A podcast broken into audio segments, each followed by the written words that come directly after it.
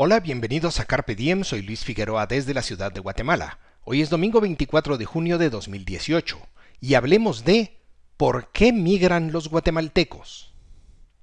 Carpe diem significa apodérate del día y resume bien mi visión del mundo. La libertad es el valor fundamental de mis reflexiones aquí. Vivo en Guatemala, un país que aún está por ser construido y en el que los derechos individuales y la igualdad ante la ley son precarios. Por eso, aquellos son mis temas favoritos para estos comentarios. Al perpetrar Carpe Diem, comparto reflexiones y experiencias en busca de lo que es bueno, lo que es bello y lo que es pacífico, por la libertad y la razón.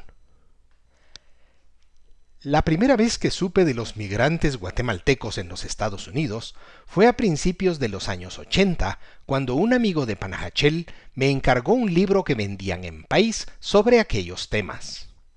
En ese libro leí horrores. Ahora que hay indignación por la separación de niños y madres migrantes, práctica que debería terminar, es oportuno recordar que los chapines se van, arriesgan sus vidas y a sus familias, porque aquí no hay suficientes oportunidades para salir de la miseria. Se van los chapines a causa de los fabricantes de miseria. Aquí en Guatemala. Si pones un negocio te expones a las extorsiones de los mareros y muchas veces a las extorsiones de parte de tus vecinos. Aquí, la Corte de Constitucionalidad no falla en el caso de la mina San Rafael. Aquí, la educación estatal sirve a los sindicalistas y no a los pobres. Aquí en Guatemala, desde el púlpito, desde la cátedra y desde los medios de comunicación se ataca a la creación de riqueza, se obstaculiza la productividad y se promueven políticas destruccionistas.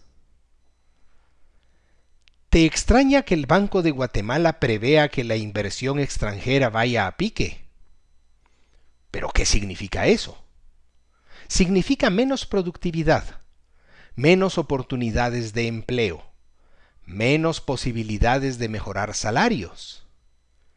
Y sin embargo, grupos de interés y políticos y burócratas locales e internacionales insisten en tomar el dinero de los tributarios por la fuerza y desviarlo del sector productivo hacia el sector coercitivo de la economía y los impuestos que la gente paga para evitar ir a prisión y que la gente paga con su trabajo sirven para asfaltar carreteras hacia aldeas inventadas.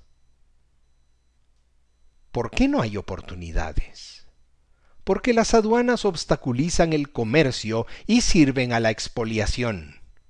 Porque el código de trabajo impide la flexibilidad laboral porque los de Codeca roban energía, porque los fabricantes de miseria en el sector privado y en el sector estatal no descansan, porque se castiga el ahorro, porque la gente tiene expectativas irracionales de sus elecciones irracionales y de políticas irracionales, porque aquí no se respetan la vida, la libertad, ni la propiedad, ni la igualdad ante la ley.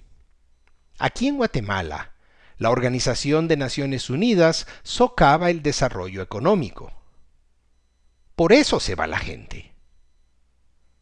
¿Y tú? ¿Qué piensas? Si te interesan estos temas, te invito a compartir este podcast y a visitar luisfi61.com.